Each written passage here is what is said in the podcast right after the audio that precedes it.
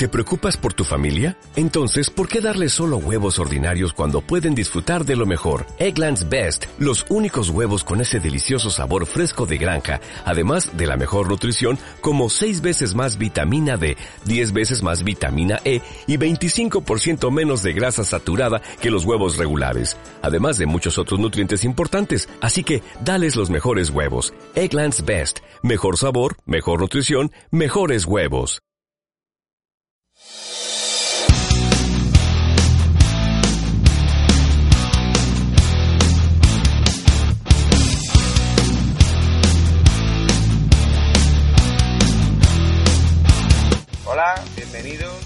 Bienvenidas a las crónicas del Linuxverse, capítulo 1.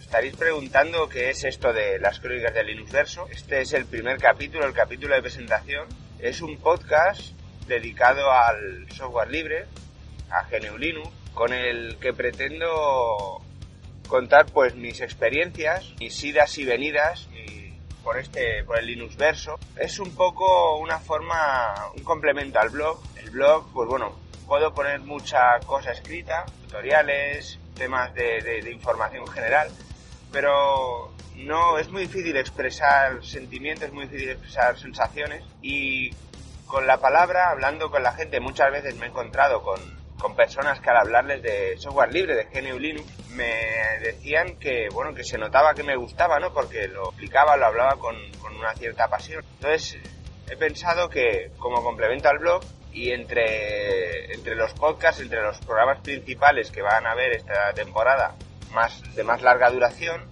pues podía hacer una especie de micro podcast donde explicara pues bueno mis pequeñas experiencias, mi, lo, que se va moviendo por, la, por el Linux verso, las noticias que van apareciendo en el Linux verso y un poco pues bueno comentar algún concepto, algún tema que pueda ser también de vuestro interés.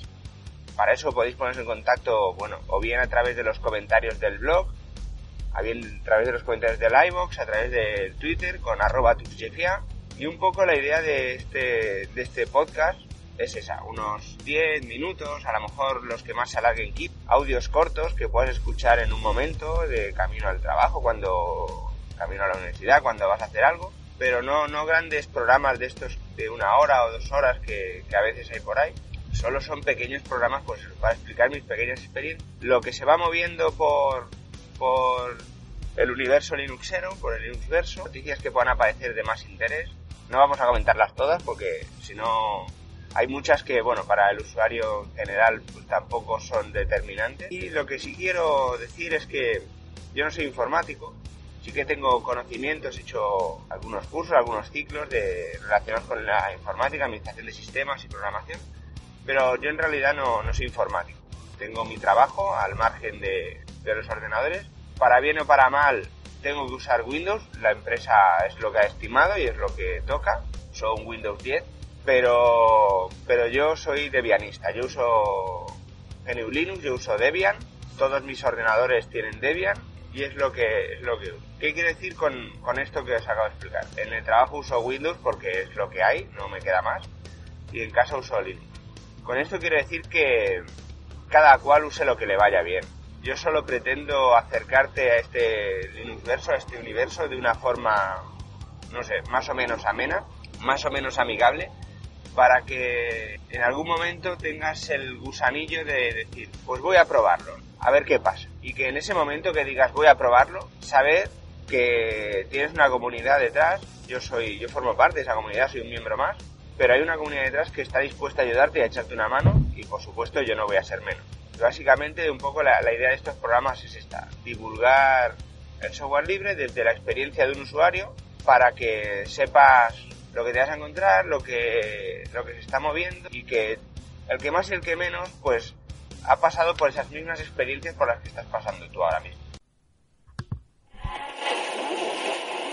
Hola, Linuxero. Bienvenido a otro episodio. Hola, hola, hola, ¿qué tal? Buenos días.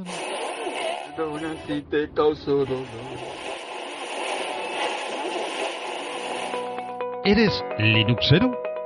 ¿Te gustan los podcasts sobre GNU Linux y software libre? Entonces, este anuncio es para ti. Prepárate porque el 3 de septiembre a las 3 de la tarde, hora española, Gran Maratón Linuxero. Con la participación de referentes del podcasting y el software libre de habla hispana. No lo olvides, Maratón Linuxero el 3 de septiembre a la hora 3 de la tarde España. GitHub y YouTube, Maratón Linuxero. Telegram y Twitter, arroba Maratón Linuxero.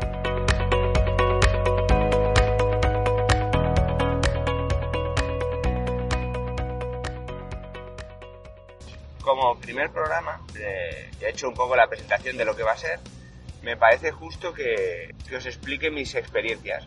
Al menos no en 10 minutos no me va a dar para, evidentemente, para todos los años que llevo con Linux, porque llevo unos cuantos, pero sí me va a dar para, para explicaros cómo llegué aquí. Y la primera parte de, de esa historia es muy esclarecedora y concuerda con, con lo que os acabo de decir. Yo sería por el año 2003, 2004 más o menos. El anterior sitio donde trabajaba, la anterior empresa, se cambió la red informática. Entonces, bueno, vinieron unos informáticos con servidores, era un Windows Server 2003, si no recuerdo mal, con los servidores, los nuevos PC, cableado para toda la red y toda la historia, la wifi, toda la, toda la historia esta. Y hablando con ellos, me comentaron que, claro, que, hostia, que nos habíamos dejado una pasta en la licencia de Windows Server y que a lo mejor, pues, habría sido mejor poner un servidor de Linux. Entonces, bueno, comentamos un poco por ahí, me explicaron y yo les dije, bueno, nunca lo había probado y me dejaron un CD de Nopix o Canopix o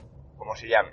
Esa fue la primera distribución que yo probé. Llegué esa, esa tarde a casa, metí el CD en el portátil, era un live CD, que yo se inició y hostia, los efectos me dejaron flipando. O sea, las pantallas ardían, se, se rompían en mil pedazos, era todo muy espectacular, era, era la época del compit, era todo muy espectacular. Yo me quedé alucinado y decía, madre mía, yo quiero esto, o sea, ¿dónde vamos? Y bueno, me instalé, me instalé Notepix. Luego vi que no me gustaba mucho el tema de Notepix y entonces decidí, decidí instalarme Mandrake. Me descargué una ISO de Mandrake y me instalé Mandrake. Entonces la probé, pero tampoco me molaba mucho. Y dije, voy a instalar Debian. Probé a instalar Debian tres veces y ni ninguna ocasión lo conseguí. Dije, pues vaya mierda, para ser la mejor distribución, pues, pues vaya tela.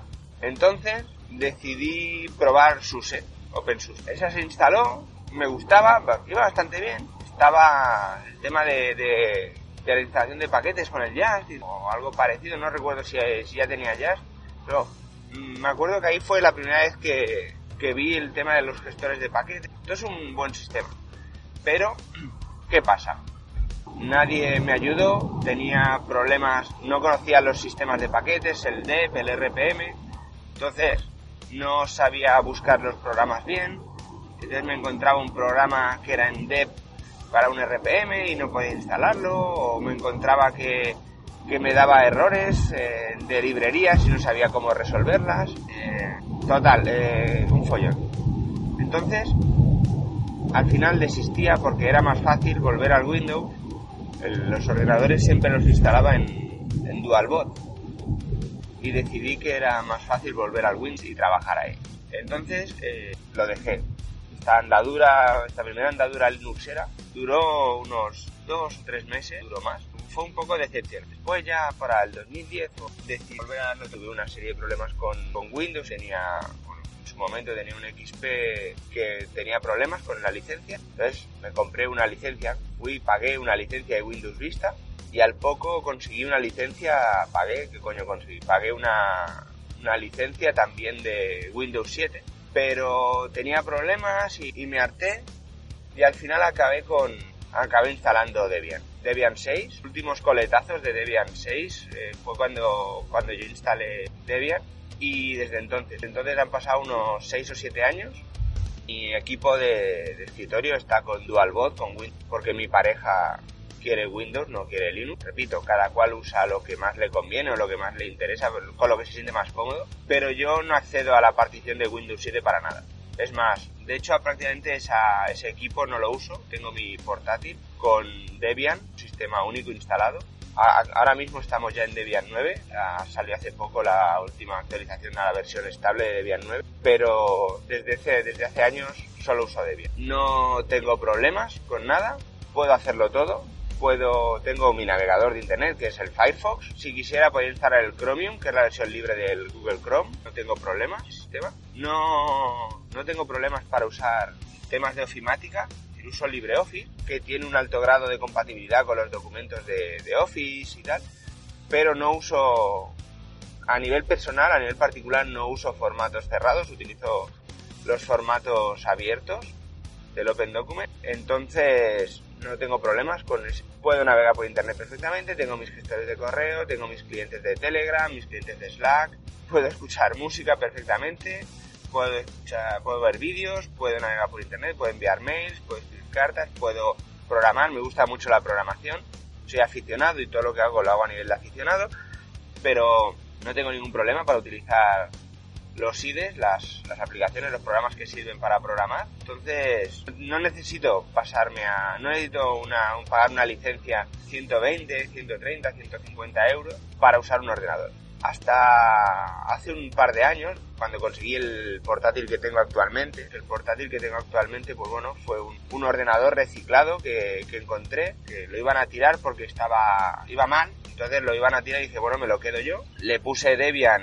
y resucitó milagrosamente. Entonces, hasta ese momento usaba un portátil también reciclado con Debian que tenía 512 megas de RAM. El portátil aquel tenía bueno, y tiene porque se lo di a un, a un amigo que lo necesitaba para hacer unas chapuzas. Tenía y tiene, eh, pues actualmente tendrá aproximadamente unos 8 años. Tiene 512 megas de RAM. Bueno, le conseguí poner un giga al final porque otro portátil que, que sí, que ese sí que murió de verdad, le quité el módulo de RAM. y se- pero aquel portátil originalmente funcionaba con y un procesador de 1,2 gigahercios, no, era un, un ordenador Dell de aquellos antiguos de pantalla cuadrada.